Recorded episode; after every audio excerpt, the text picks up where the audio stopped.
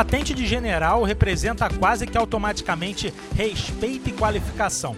Mas desde que integrantes da alta cúpula militar do Brasil abraçaram cargos no governo de Jair Bolsonaro, o que temos visto é uma sucessão de erros graves, no momento mais grave da história recente do país, com a pandemia de Covid-19. E toda essa credibilidade parece mais ser uma ilusão. Diante disso, como as Forças Armadas podem voltar a cumprir o seu papel institucional dentro da democracia brasileira? É o que a gente vai debater a partir de agora, aqui no Conexão 021.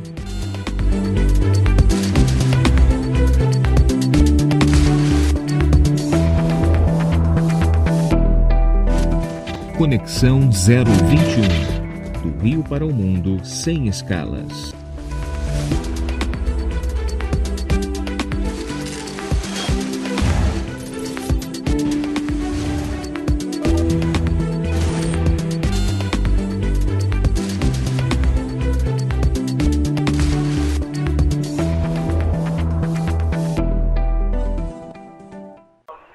Dia, boa tarde, boa noite para você que está nesse momento ouvindo a gente no Spotify, no Anchor FM, no Google Podcasts ou no seu agregador de podcasts preferido. Seja muito bem-vindo ao Conexão 021. E o assunto de hoje é justamente a credibilidade em xeque das Forças Armadas. Como que em vários anos criou-se no imaginário do brasileiro a ideia de que as Forças Armadas eram a resolução de tudo. De que as Forças Armadas eram a salvação para qualquer problema que existisse num país. E que os, os militares eram extremamente é, é, corretos, extremamente competentes nas suas respectivas funções. Eis que chegou a pandemia de coronavírus e nós temos um militar da reserva e um militar da ativa no comando do Brasil em relação ao combate à pandemia. O presidente da República, Jair Bolsonaro, que foi eleito, emergiu do baixo clero até o Palácio do Planalto, muito em função desse discurso militar, de que os militares resolvem, de que os, com os militares não tem brincadeira, não tem corrupção, não tem nenhum tipo de problema, que eles vão lá e resolvem. Domina no peito e chama a responsabilidade para si do outro um ministro da Saúde que não é médico, que ao contrário dos seus dois antecessores, não bateu de frente com as loucuras de Jair Bolsonaro. Muito pelo contrário, bateu continência. Um general que passou a bater continência para um capitão. Entretanto, o Brasil patina no combate ao coronavírus e com isso muitas pessoas vão perdendo a vida. No momento que nós estamos gravando esse podcast, hoje, dia 27 de janeiro de 2021, já ultrapassamos a marca de 218 mil mortos. Mas por que, que a gente tem tanta é, ilusão, tanto é, respeito, até mesmo uma necessidade de chamar os militares para resolver problemas que a sociedade civil poderia responder? Hoje, como em todos os episódios aqui do Conexão 021, eu tenho o prazer de receber o meu amigo Matheus Reis. Matheus, que momento, né, cara? A gente tem. A gente não pode dizer que a gente está voltando à, à, à, época da ditadura. Daqui a pouquinho tem um professor de história, um historiador que vai conversar com a gente. Mas a gente está vivendo um momento, né, que os militares têm um protagonismo e está sendo um fiasco Está sendo um fracasso, está sendo desesperador a falta de competência de alguém que, inclusive, foi colocado como ministro da Saúde justamente por ser especialista em logística. E o que a gente tem visto é uma bagunça em relação à logística é, dessa distribuição da vacina. Fala, Matheus, muito bom falar contigo. Pois é, Carlos Alexandre, um abraço, um prazer estar contigo. É, eu acho que mais impressionante até do que esses próprios erros graves do, do ministro Pazuello, do general Pazuello, no comando do Ministério da Saúde, na, no combate, na prevenção uh, da Covid-19 no Brasil, é que esses erros vão totalmente é, de encontro, no oposto a uma formação, uma filosofia histórica, cultural que os militares têm no Brasil a partir do momento em que eles assumem a, a, a presidência do Brasil com a proclamação da República, um, dos primeiros grandes momentos de protagonismo dos militares. Isso, e essa conduta atual do Exército Brasileiro de negacionismo vai totalmente contra a filosofia positivista que guiou esses militares uh, no início do, do século XX, final do século XIX, início do século XX.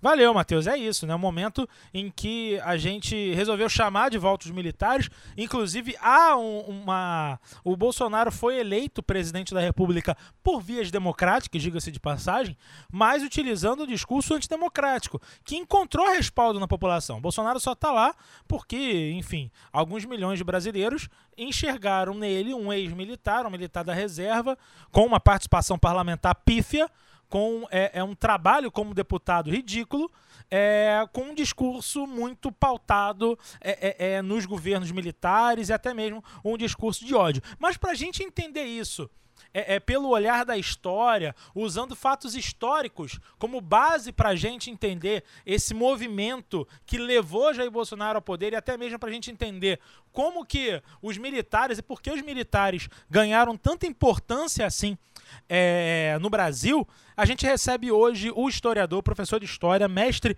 em História Social pela Universidade Federal Fluminense, Walter de Matos, meu parceiro, meu amigo, a gente dá aula junto lá no Colégio L. Alonso. Prazer enorme estar tá te recebendo aqui, Walter, para a gente tentar entender, né, por que que qualquer problema que exista no Brasil, desde problemas relacionados à violência é, é, nas cidades, né, é, até mesmo em relação à organização, à gestão, por que que os militares passam essa imagem de boa gestão? Isso tem a ver com o sufocamento da imprensa nos anos de chumbo? Prazer enorme estar te recebendo, Walter. Bom dia, boa tarde, boa noite a todos os ouvintes da rádio. Agradeço o convite do Carlos é, e também do Matheus para que a gente possa conversar sobre as relações entre as Forças Armadas é, e a política nacional. É uma relação que remonta desde os primórdios da República, da proclamação da República. Lembrando que a proclamação da República foi um golpe de Estado, foi um movimento golpista de caráter militar, não eminentemente militar, né? É, não exclusivamente militar, mas eminentemente militar, predominantemente militar. Os nossos dois primeiros presidentes foram marechais do Exército Brasileiro, Marechal Manuel Deodoro da Fonseca e Marechal Floriano Peixoto. É, essa primeira fase da chamada Primeira República, período esse que se estende de 1889 a 1930, é, foi chamado de República da Espada, né, exatamente fazendo alusão é, ao protagonismo dos militares é, na política nacional é, durante essa fase inicial é, da República.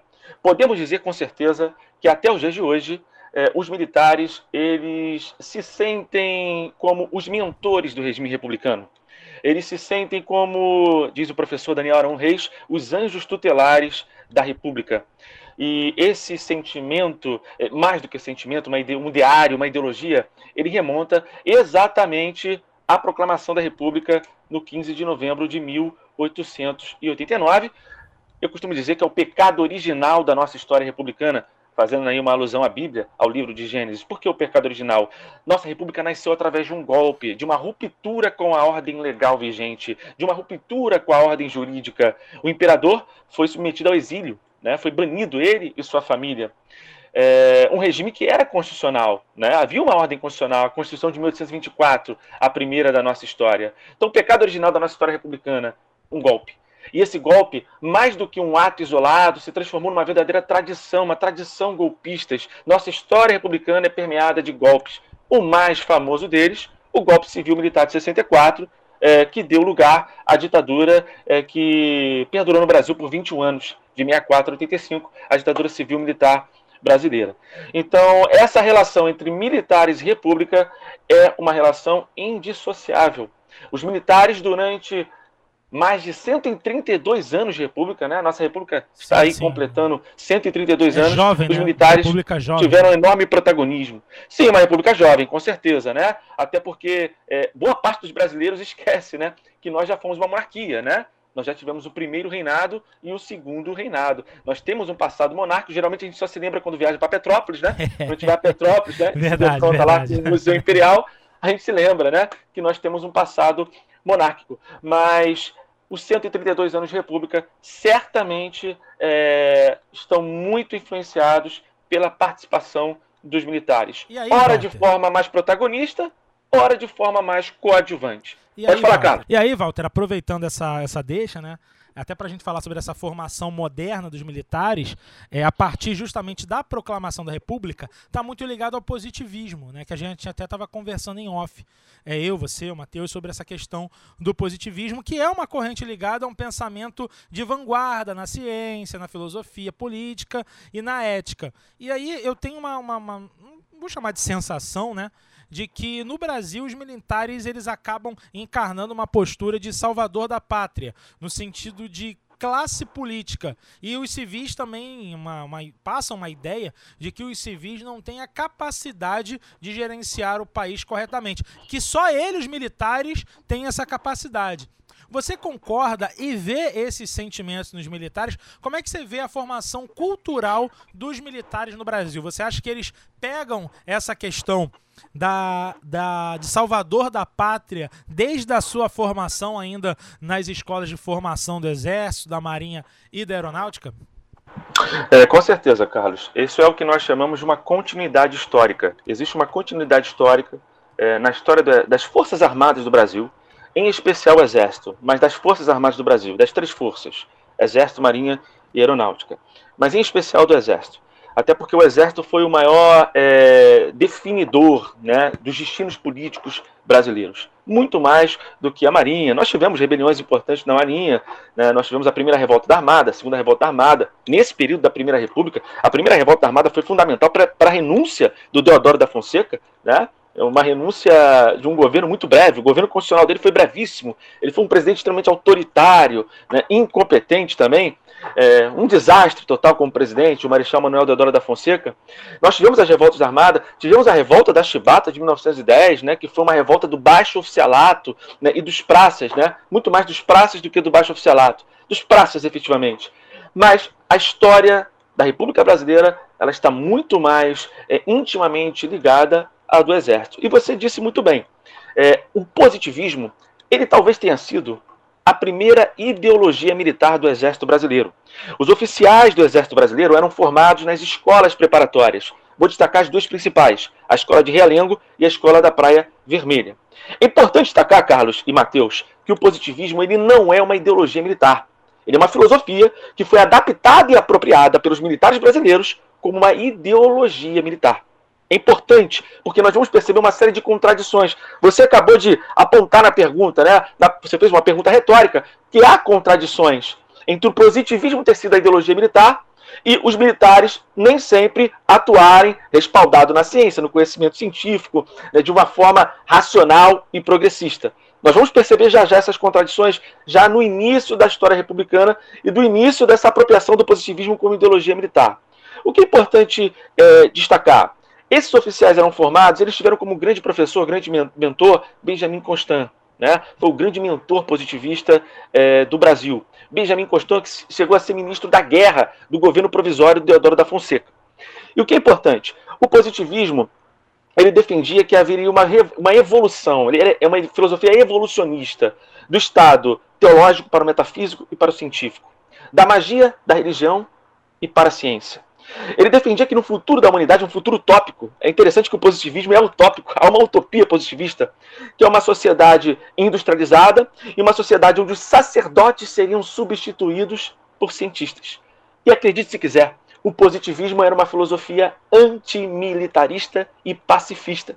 Exatamente uma ideologia, uma perdão, uma filosofia antimilitarista que foi transformada em ideologia do exército brasileiro. E qual é a importância disso? Esses militares positivistas, eles vão criar é, um grupo, uma tendência, uma corrente dentro do exército brasileiro que nós chamamos de soldado cidadão. O que é o soldado cidadão? É o soldado que vai fazer uma intervenção reformista na sociedade, de organizar e reorganizar a sociedade. Eis aí, talvez, a origem desse ideário salvacionista dos militares brasileiros. Com certeza está associado ao positivismo que foi apropriado como ideologia militar. O soldado cidadão. O, so o soldado que vai intervir na sociedade com o objetivo de reformá-la. Ordem e progresso. Né? Reformar a ordem, organiza organização, o ordenamento social. Tá? Essa foi a ideologia dos oficiais do Exército Brasileiro até 1922, com o famoso, vocês vão lembrar, estudaram isso no ensino médio, famoso tenentismo, né? as rebeliões tenentistas, que foram tão importantes para a ascensão de Getúlio Vargas, na revolução, entre aspas, de 1930, não foi revolução, foi um outro movimento também golpista com participação ativa dos militares. Então o positivismo, com certeza, ele teve grande importância na formação ideológica dos oficiais do Exército Brasileiro e para a construção desse ideário, dessa ideologia dos militares como salvadores, como salvacionistas. Walter, uh, e trazendo todo esse contexto agora para o, o governo Bolsonaro, por que a gente chegou a esse ponto de subversão dessa lógica positivista em que, por exemplo, a gente tem um ministro, um general, o ministro Pazuello defendendo o uso de cloroquina como tratamento precoce, assim como também, por exemplo, outros comandantes do Exército, como por exemplo o comandante maior né, do Exército, que é o general Pujol. Como é que a gente chegou a, a, a, indo do 8 para o 80? Então, como eu disse a você, Matheus, é, o positivismo, é, como ideologia militar, ele, ele, ele tem uma série de contradições, né? Porque o positivismo, quando ele surgiu, né, e teve como seu grande pensador o Comte, né, Augusto Comte, ele não foi criado para ser uma ideologia militar. Ele foi criado como uma filosofia. Então, por isso, nós vamos encontrar essas contradições. Você não vai encontrar uma coerência. Né? A, a principal contradição que está na origem da apropriação do positivismo pelos militares brasileiros, pelos oficiais do Exército Brasileiro, é exatamente essa. Né? Era uma filosofia antimilitarista.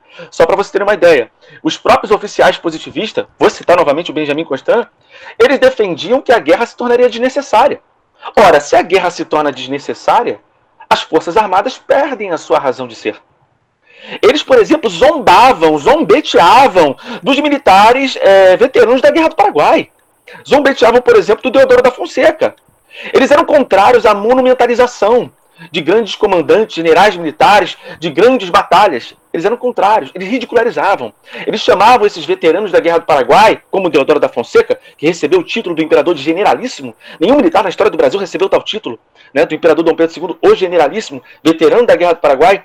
O Deodoro da Fonseca e esses militares veteranos de guerra, que não eram formados nas escolas militares, que não tinham essa formação filosófica positivista, esses militares eram chamados de tarimbeiros, pejorativamente. Agora, o positivismo serviu tanto ao grupo dos bacharéis, esses formados na filosofia positivista, formados nas escolas militares, quanto aos tarimbeiros. O positivismo serviu a ambos. Em que sentido? De valorizar o papel interventor dos militares na política nacional. Então eu quero mostrar para você que essa contradição existe exatamente é, pelo momento e pela forma específica com que o positivismo foi adaptado e apropriado pelos militares, pelos oficiais militares do Exército Brasileiro. No caso em questão, trazendo agora para o século XXI, para essa conjuntura é, que nós estamos vivendo, de enfrentar uma pandemia, né? Eu sempre costumo dizer, né? Essa pandemia, ela, ela tem uma excepcionalidade, né? É, são mais de 100 anos que nós não, vive, não vivíamos uma pandemia é, como a Covid-19, né? Os impactos dela no mundo, né? A última talvez tenha sido a gripe espanhola de 1918. No caso específico é, desses militares, que estão ocupando as pastas ministeriais, que estão ocupando os cargos né, é, civis, cargos civis da administração do governo federal sobre a presidência do Bolsonaro. Deixa eu só fazer um destaque, né? Antes de entrar propriamente na tua pergunta, é, são mais de 6 mil é, militares que estão ocupando cargos da administração pública civil, seja comissionado, seja através de contratos, são mais de 6 mil. É o governo na história o governo da história que mais militarizou o seu governo. Em termos de ministros, pastas ministeriais, o Bolsonaro só está atrás do Castelo Branco, que foi o primeiro marechal, presidente ditador da República Civil Militar Brasileira. Ele iguala o Costa e Silva e ele já superou Figueiredo, uh, Geisel e Médici. Tá? E um detalhe: nenhum dos cinco presidentes da ditadura civil militar brasileira nomearam para o cargo de ministro da Saúde profissionais que não fossem médicos. Todos os nossos cinco presidentes durante a ditadura civil militar brasileira nomearam médicos para o Ministério da Saúde. Ou seja, nem durante, nem durante a ditadura a gente teve uma militarização tão grande de alguns setores tão específicos como agora no governo Bolsonaro. Seria isso? Certamente. A gente chama isso, Carlos, de militarização do governo federal, militarização excessiva do serviço público civil. Tá? Não podemos dizer que isso é uma ditadura, não podemos, seria tecnicamente é, é, inapropriado, seria um erro técnico dizer isso. O que nós temos é uma república democrática com uma excessiva militarização do serviço público civil. Isso pode ter consequências políticas é, bastante danosas ao futuro da nossa democracia, a um futuro recente. Vamos lembrar que em 2022 teremos eleições, tá? E qual é o risco? O risco é o risco de um desvirtuamento das Forças Armadas elas deixarem de cumprir o seu papel institucional, seja ela defesa, segurança nacional, baluarte da soberania nacional. Quando o Matheus me faz essa pergunta, né, como, por exemplo, um Pazuello né, defendendo a cloroquina, né, e o comandante-geral do Exército defendendo a cloroquina. Vamos fazer um destaque aqui? Pazuello não é médico. Aliás, vamos fazer outro destaque aqui? Os médicos anteriores se posicionaram contrário à utilização da cloroquina. O Pazuello, ele foi escolhido por quê? Como sendo um militar da ativa, repito, o Pazuello não é um militar da reserva, é um militar da ativa. É um perigo maior ainda. Ele, como militar da ativa, ele está submetido ao princípio da hierarquia. Então ele não desafia a ordem do Bolsonaro. Tá? O Pazuello foi é, nomeado para ministro da Saúde, não sendo médico, um especialista em logística, né? como a gente tem acompanhado, parece que não tem, é, não tem é, feito muita diferença né, na gestão dele, o fato dele ser especialista em logística, mas porque ele segue as ordens do Bolsonaro. Então, não é que ele seja favorável à utilização da cloroquina, que o presidente é favorável à utilização da cloroquina. Vou mais à frente. Né? A cloroquina ela foi desautorizada, foi revogada a autorização pelo órgão que é o correlato da Anvisa nos Estados Unidos. O médico francês que era um dos mais é, um dos maiores defensores da, do uso da cloroquina, está respondendo processo criminal. Ele está sendo acusado criminalmente. Só para que a gente possa situar o problema. Então, quando a gente vê um Pazuello é, é, defendendo a cloroquina, Aí eu não vejo, não vejo uma contradição com esse ideário positivista. Até porque o positivismo ele não é mais a ideologia do Exército Brasileiro, tá? Ele não é mais a ideologia do Exército Brasileiro. É, ele tem raízes históricas na construção desse ideário salvacionista, mas hoje ele não é mais a ideologia do Exército Brasileiro. A gente tem que considerar, e aí a pergunta do Matheus me permite fazer essa intervenção, é, que durante a ditadura civil militar brasileira, o ideário que prevaleceu nas Forças Armadas foi o ideário anticomunista era é, defender o Brasil do inimigo externo e do inimigo interno. Daí a Lei de Segurança Nacional e todos os abusos perpetrados, todas as violações contra os direitos humanos. E essa ideologia anticomunista, ela foi forjada através de uma instituição criada em 1949, chamada Escola Superior de Guerra. Não tem como a gente compreender o ideário e a ideologia dos militares hoje se nós não voltarmos à fundação da Escola Superior de Guerra em 1949, durante o governo de Eurico Gaspar Dutra. A Escola Superior de Guerra ela foi fundada e formada com a cooperação exclusiva das Forças Armadas dos Estados Unidos da América. Então, o Exército Brasileiro, a cúpula do Exército Brasileiro, o alto oficialato né, da Escola Superior de Guerra, ela se formou nesse ideário anticomunista. Então preste atenção, gente. Nós temos, primeiro, salvar, intervir para salvar. Mas salvar do quê? Da ameaça comunista, da ameaça externa naquela conjuntura de Guerra Fria, de bipolaridade das relações, o conflito político, ideológico, militar, tecnológico entre o bloco socialista liderado pela União Soviética e o bloco capitalista liderado pelos Estados Unidos. Nesse contexto se forma a Escola Superior de Guerra. Se nós formos pensar e olharmos esses militares que fazem parte do governo, General Augusto Heleno, né, que é o chefe do Gabinete de Segurança Institucional, né? O próprio vice-presidente Hamilton Mourão, numa sabatina na Globo News, ele declarou que os heróis da Urina morreram de overdose e disse que Carlos Brilhante Ustra, coronel Ustra, notório, reconhecido pela justiça brasileira como torturador, era um herói. Isso na frente da Miriam Leitão. E, e ele, foi presa ele, e torturada durante a ditadura. É, e ele, ele é um cara tido por muitos como alguém muito mais é, como é que moderado. Moderado do que o próprio Bolsonaro. Tanto que em diversos momentos houve um choque entre Bolsonaro e Mourão pelo fato do Mourão é, é, é, é ser mais moderado, né? Em diversos momentos. E a gente tem o, o Hamilton Mourão é, com essa questão aí, né? De, de, desse discurso anticomunista é, na, na, no aniversário do golpe, Bolsonaro ainda como deputado, é, aquela faixa, aquela famosa, a famosa faixa, obrigado militares, graças a vocês o, o Brasil não virou Cuba, aquelas coisas que a gente está tá cansado de ver. Aí, só para aproveitar é, é, esse teu gancho, o, o Walter, se a gente voltar um pouquinho no tempo, a gente vê um processo de exaltação maior dos militares justamente no último período de impeachment, ou golpe, como vocês queiram chamar. Eu gosto do termo golpe. Enfim, é, como aquelas manifestações de rua, a própria Lava Jato, a perda de credibilidade maior ainda dos políticos, o surgimento dessa galera que se diz antipolítica, matar na política há 300 anos. É, quando surgem os apelos, faixas para uma intervenção militar clássica, como vimos em 1964 é quando esse apelo, que muitas vezes ficava restrito a um ambiente privado, em conversas, vai pra rua sem nenhuma vergonha. Essa galera sempre existiu, sempre falou. Só que agora a galera foi pra rua sem nenhum tipo de vergonha, sem nenhum tipo de pudor.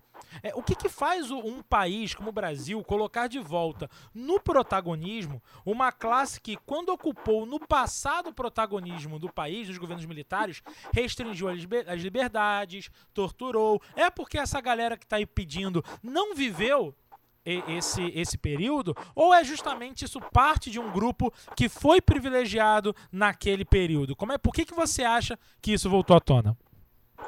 É, essa é uma pergunta bastante complexa, o, o Carlos, porque é, a, dar uma resposta para essa pergunta, ela, ela é uma, uma resposta que você tem que considerar diversas frentes, né? Diversas frentes de análise. É, uma delas, né, e aí eu vou aproveitar para fazer uma, uma ligação com a, com a pergunta anterior, né, até a própria pergunta do Matheus, é que a formação do, do, dos militares, dos oficiais, né? E, obviamente, a gente começa com os segmentos baixos, né? o baixo oficialato, que são os tenentes, para os segmentos intermediários, até chegar no alto oficialado, na alta cúpula né, das Forças Armadas.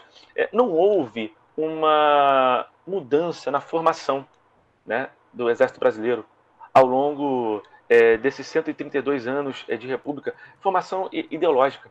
É, as nossas Forças Armadas elas não são formadas é, no ambiente de democracia e não são formadas para serem democráticas.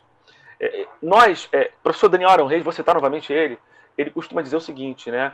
É, o Brasil perdeu a oportunidade, a chance histórica de recuperar as Forças Armadas para a democracia.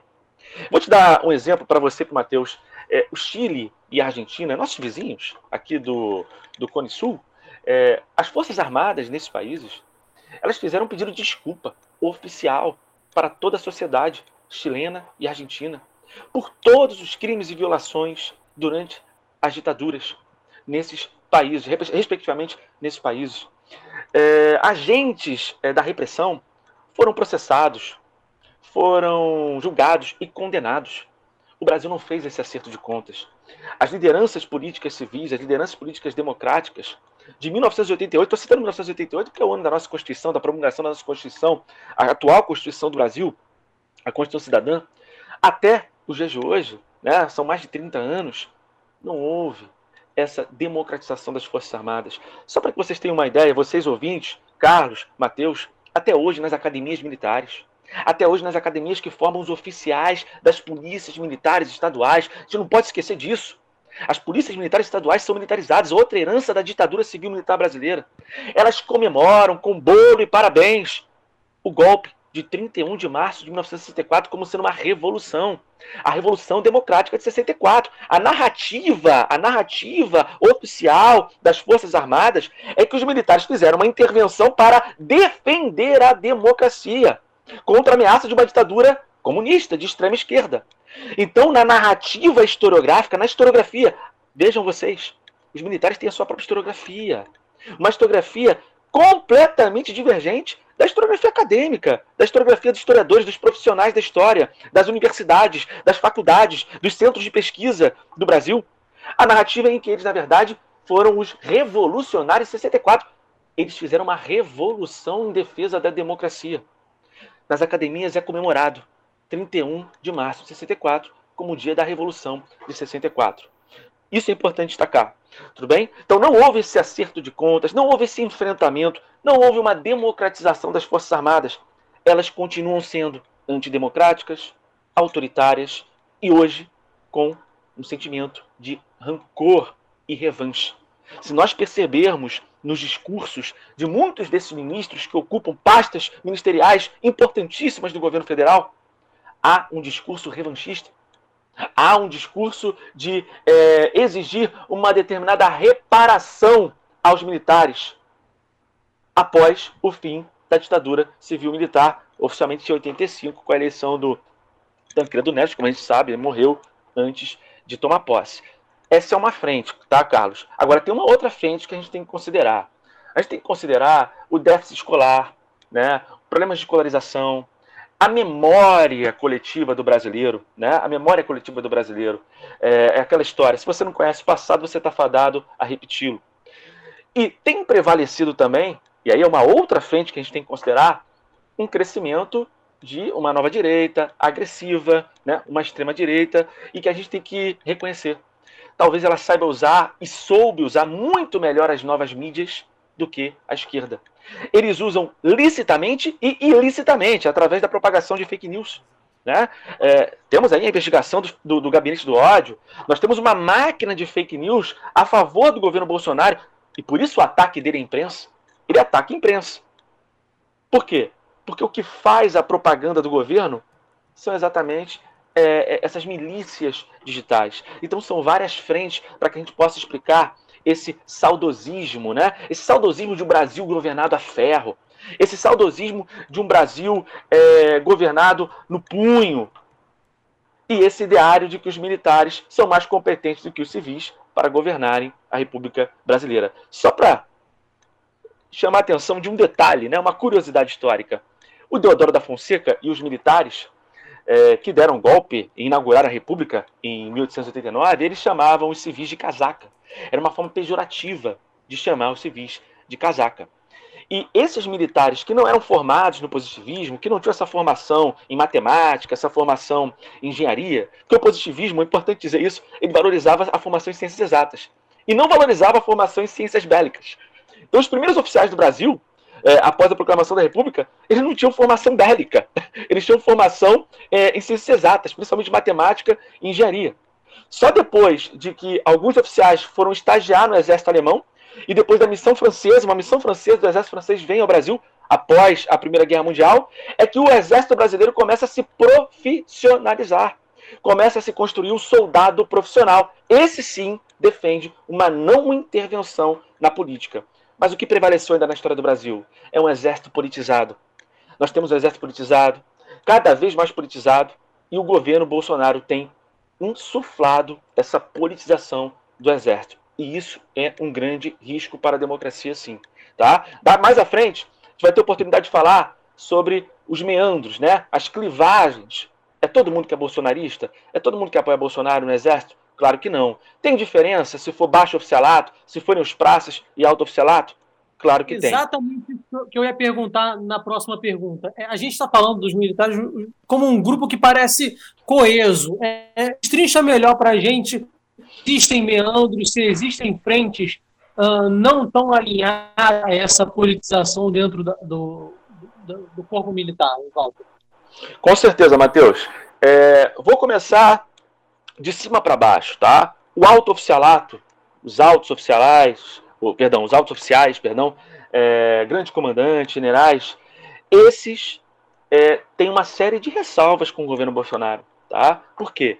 Eles temem que o exército, as forças armadas, ele seja associado à incompetência do governo Bolsonaro. Tudo isso que a gente está debatendo aqui é o grande temor dos grandes oficiais, dos grandes comandantes, dos grandes generais é um temor de que um fracasso do governo Bolsonaro, como tem se desenhado né, até agora, possa macular a imagem do Exército Brasileiro.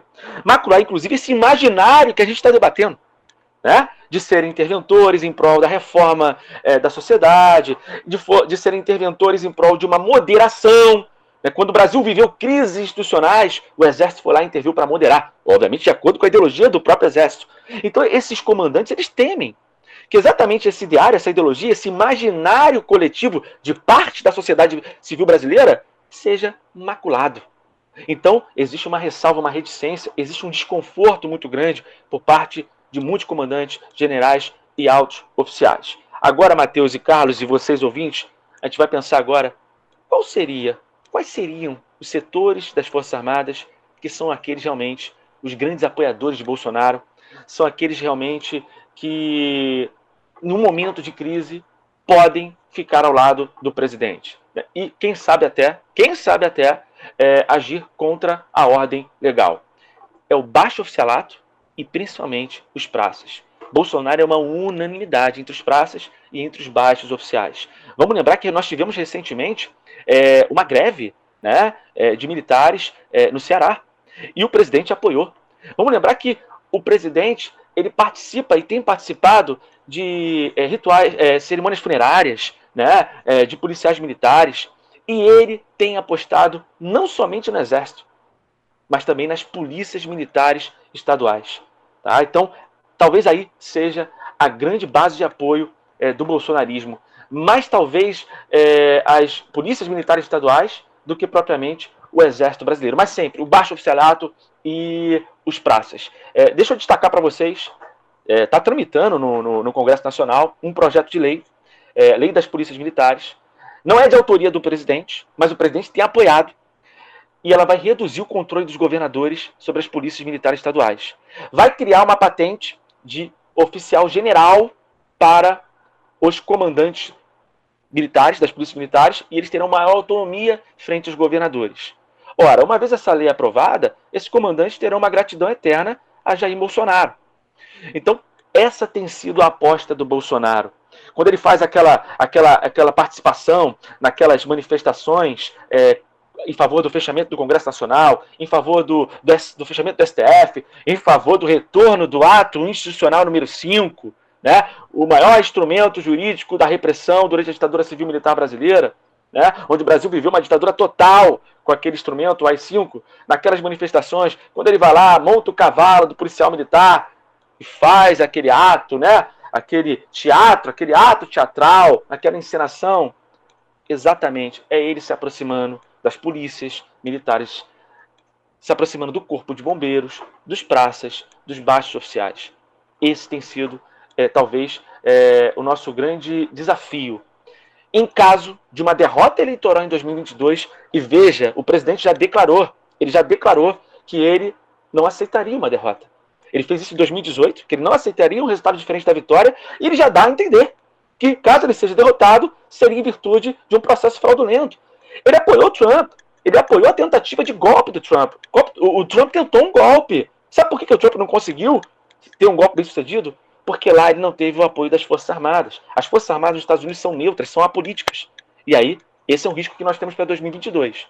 Caso o resultado eleitoral seja desfavorável ao Bolsonaro, qual será o comportamento do Exército, da Marinha, da Aeronáutica, das polícias militares estaduais, do Corpo de Bombeiros?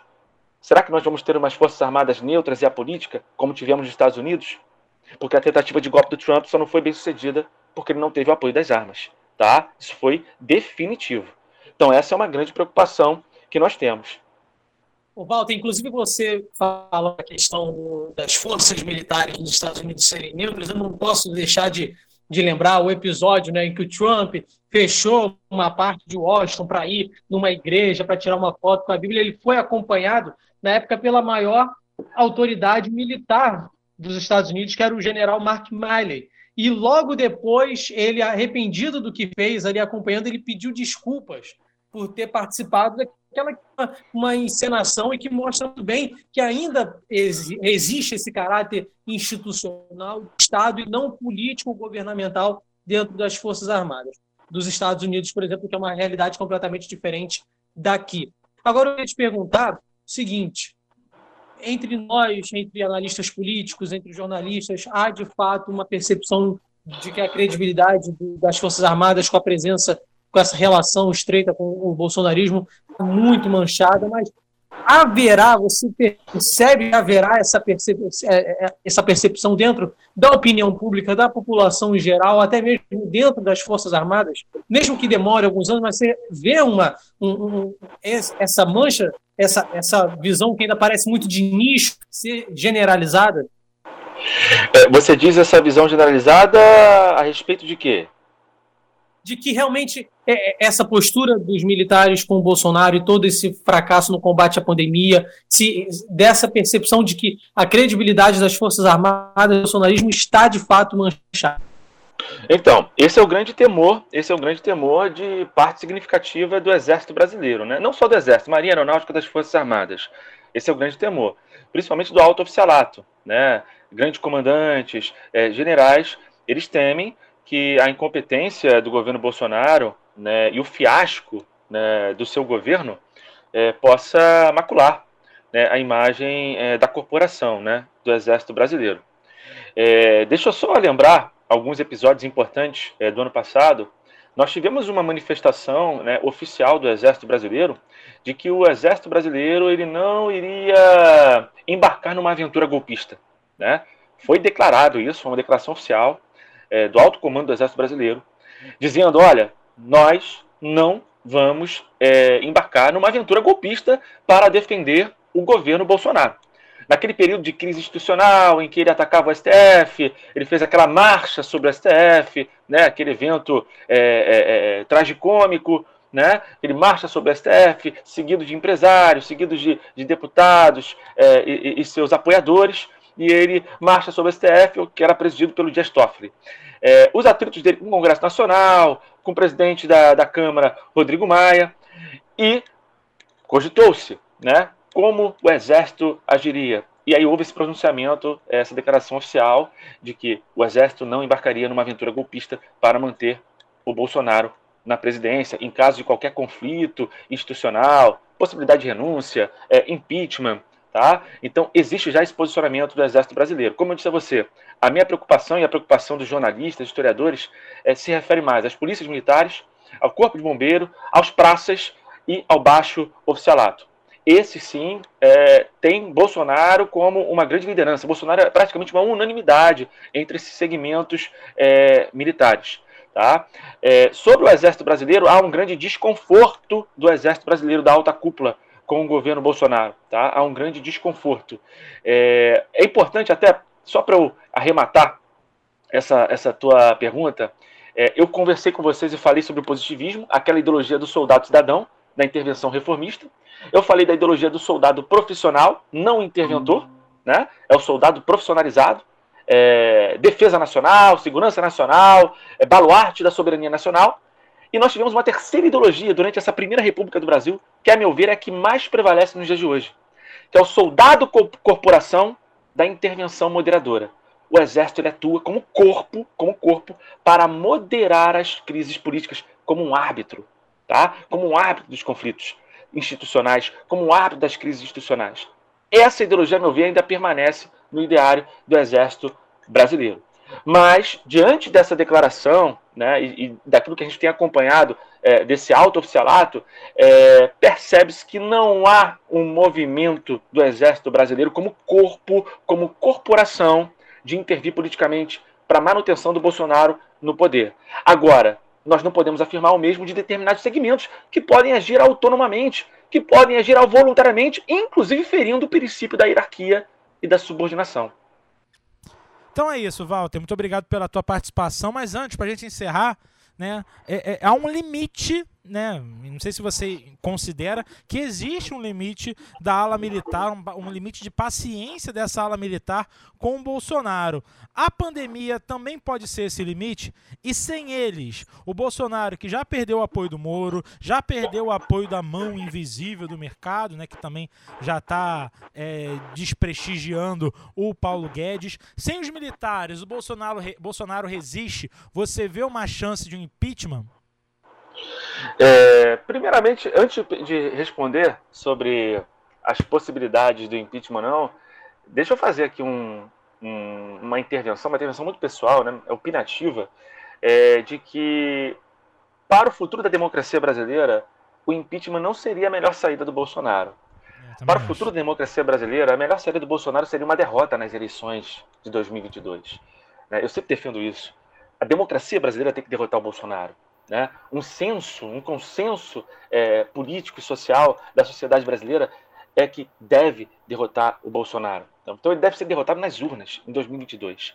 Repito, para o futuro da democracia brasileira, para, para o futuro da República brasileira, essa República instável, essa República precária, desde os nossos primórdios, repito, foi inaugurada através de um golpe, o nosso pecado original, né, o pecado de origem da República, inaugurou-se uma tradição golpista. Foram muitos golpes. Vamos relembrar alguns aqui, só para que a gente possa né, é, pensar. Tivemos o golpe é, de 1889, tivemos é, revoltas da Armada, primeira revolta da Armada, segunda revolta da Armada. Lembrei que a primeira revolta da Armada causou a renúncia, foi um dos fatores causadores da renúncia do Deodoro. 1930, a ascensão de Getúlio Vargas, o início da era Vargas, chamada de Revolução de 30, mas também foi um golpe com participação de militares principalmente Góes Monteiro. Góes Monteiro foi o grande comandante-chefe da Revolução de 30. O Góes Monteiro, só para é, é, dar um destaque, ele é um típico representante do militar daquela terceira ideologia. O militar, o soldado corporação da intervenção moderadora Góes Monteiro. Depois foi promovido a general, chegou a ser ministro da Guerra durante a Era Vargas. 1930, tivemos em 1937 um golpe, não um golpe para chegar ao poder, mas um golpe para permanecer no poder, o golpe do Estado Novo, né? Getúlio Vargas, também apoiado pelos militares. E em 1945, o feitiço voltou contra o feiticeiro. Os militares que apoiaram Vargas se voltaram contra eles. Vargas renunciou. Voltou depois em 51. Em 54 cometeu suicídio exatamente porque estava na iminência de sofrer um golpe com participação dos militares. Tivemos em 55 um golpe preventivo do Marechal Lott, Marechal Lott, Henrique Teixeira Lott, o Marechal, o Marechal legalista, o militar legalista, que foi defender a lei, a Constituição. A Constituição dizia que um presidente, para ser eleito, deveria ter maioria simples.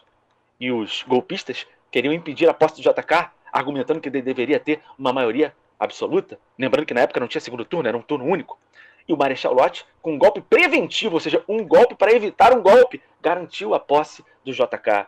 Olha aí o militar, olha o Exército Brasileiro como árbitro, como moderador da política nacional.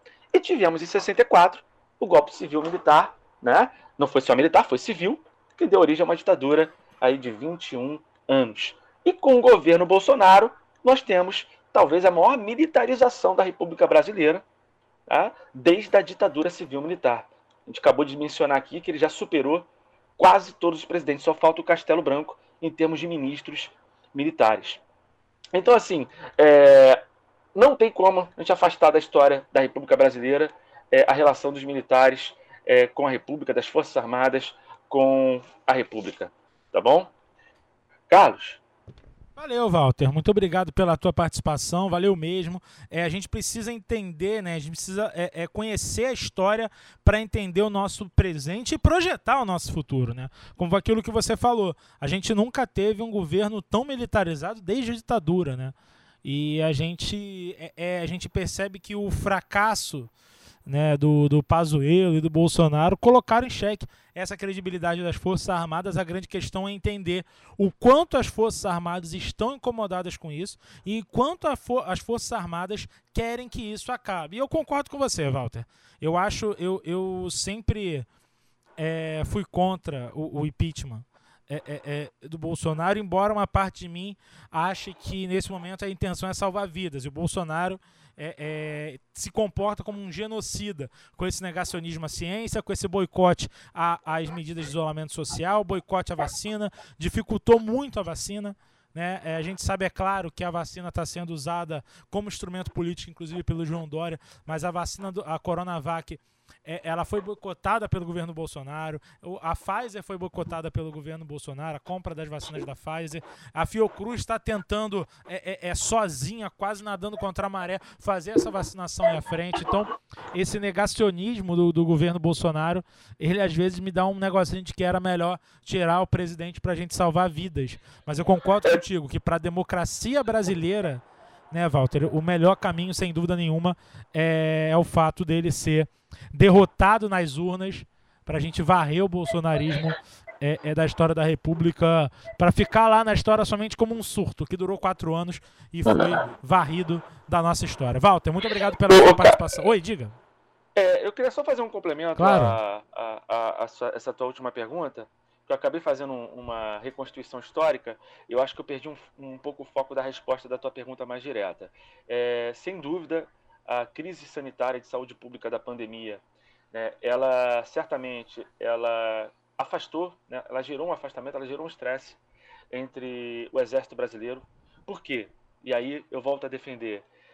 Acredito sim que o exército brasileiro ele tenha um certo valor e apreço pelo conhecimento científico e racional. Acredito isso. Vamos destacar algumas instituições é, do Exército Brasileiro, ITA, IME, Então, é, isso exatamente criou esse desgaste, porque ficou claro que o presidente foi derrotado na sua defesa da cloroquina, né? uma derrota, e na sua negação de apoiar a fabricação da vacina. Né?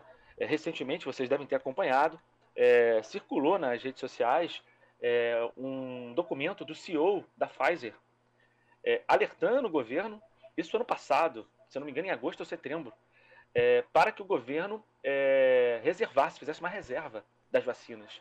E agora o governo federal compra, importando da Índia, a, da AstraZeneca, né, da Oxford, em uma quantidade muito menor, em dobro do preço. Vamos lembrar, e aí aproveitando para fazer um complemento a uma das primeiras perguntas que o Matheus me fez sobre o Pazuello, né? É, o Pazuello ele foi desautorizado pelo Bolsonaro. O próprio Pazuello, nas suas limitações, não é um médico, né? O próprio Pazuello, ele fez um movimento de fazer o Ministério da Saúde investir na fabricação da vacina. Inclusive a vacina da Coronavac, né? Que é em parceria do Instituto Butantan com a empresa chinesa, é responsável pela produção, só que ele foi desautorizado pelo presidente da República. Então, se o Pazuello tivesse um pouco mais de autonomia, ele não tem autonomia no Ministério da Saúde, talvez essa crise de saúde pública sanitária estivesse muito melhor encaminhada. E o Brasil tinha tudo, o Brasil tinha tudo para ser um exemplo, um exemplo né, na sua campanha de vacinação, como é um dos exemplos mundiais. Para concluir, e agora eu acredito que eu já tenha respondido melhor a tua pergunta, e fazendo esse complemento à pergunta do Matheus, é, eu quero lembrar o seguinte: Fundação Oswaldo Cruz, Instituto Butantan, não são instituições militares. Os cientistas e pesquisadores que, através do seu trabalho, mesmo enfrentando um governo negacionista, um governo inimigo da ciência, um governo que tem reduzido o investimento em órgãos de fomento, né? órgãos de fomento, a iniciação científica, por exemplo, foram pesquisadores e cientistas civis de instituições que não são militares, que conseguiram e que têm conseguido desenvolver as vacinas, as testagens, os testes, para que a gente possa enfrentar a pandemia. Instituto Butantan que está completando agora em fevereiro 120 anos. Tá? Então, a gente tem que destacar isso. Não foram os militares e não são os militares que estão salvando o Brasil da pandemia da Covid-19 do novo coronavírus. Não são os militares. São pesquisadores civis de instituições não militares. Ligados ao SUS. Vamos sempre valorizar o SUS. Exatamente. Matheus, suas considerações finais aí também. Você tinha uma, um complemento, né? uma, uma um detalhe aí para você analisar. Sim, Carlos. Duas coisas que eu vou destacar de forma bem breve. primeira, é, quantas vidas poderiam ser poupadas uh, se fizéssemos um trabalho minimamente decente no combate à pandemia. E dá para quantificar isso. Uh, o epidemiologista uh, Pedro Alau, da Universidade Federal de Pelotas, ele foi reitor há pouco tempo da universidade, agora é apenas epidemiologista lá da Faculdade de Pelotas, da Universidade Federal de Pelotas, e ele já está uh, contabilizando em um estudo que 150 mil vidas poderiam ser salvas no Brasil é, se a gente fizesse apenas o, o trabalho que foi feito por outros governos não negacionistas no combate à pandemia. Não precisava nem ser é, algo parecido com o que fez a Nova Zelândia, que praticamente exterminou o vírus, o vírus no país, a ponto de não precisar praticamente de vacina né, contra a Covid-19. Mas apenas a média do que foi feito no combate à pandemia nos principais países do mundo e a gente poderia ter 57 mil mortes apenas, apenas entre muitas aspas, porque cada vida importa, mas uh, seriam apenas 57 mil. 57 mil e não 215 mil. E a segunda questão é, diante de tudo que foi exposto pelo Walter, uh, fica muito claro que o bolsonarismo pode até passar e vai passar, mas é, é mais difícil, é mais é resistente essa filosofia presente no, no Exército, nas Forças Armadas, nas polícias militares. E o desafio que vai ser para os próximos presidentes, para os próximos governos, fazer essa separação que agora não existe mais, é, institucional, entre governo federal e Forças Armadas, Estado uh, e, e Exército, e vai ser talvez um dos grandes desafios da nossa democracia pelos próximos anos. Valeu, Matheus, um abraço. Walter, obrigado de novo, valeu mesmo pela sua participação. E vamos. Eu imagino, eu sou de geografia, não vou pegar tanto isso, mas eu imagino um professor de história daqui a uns 30 anos tendo que explicar tudo isso, né, Walter? Um abraço, valeu pela sua participação. Um abração, um abração, Carlos, um abraço, Matheus, um abraço, ouvintes. Obrigado aí pelo convite. E foi uma boa conversa aí que nós tivemos aí sobre esse momento aí da política nacional. Um grande abraço. Valeu, gente. Fica por aqui, fica por aqui com mais um episódio do Conexão 021. Fica atento, dá uma compartilhada aí. Ah, segue a gente aí no Spotify, no Anchor FM, no Google Podcast ou no seu agregador preferido. Dá essa moral aí pra gente. E se você quiser também mandar é, algum tipo de, de, de, sugestão pra gente, vai lá no, no Instagram, arroba 021 Portal, arroba 021 Portal, fala com a gente lá e aí manda sua sugestão de pauta, manda sua crítica, manda o seu alô, pode mandar lá um direct que a nossa equipe vai responder pra você. Valeu, gente, muito obrigado, até a próxima, a gente fica por aqui. Tchau, Conexão 021 do Rio para o Mundo sem escalas. Valeu, tchau.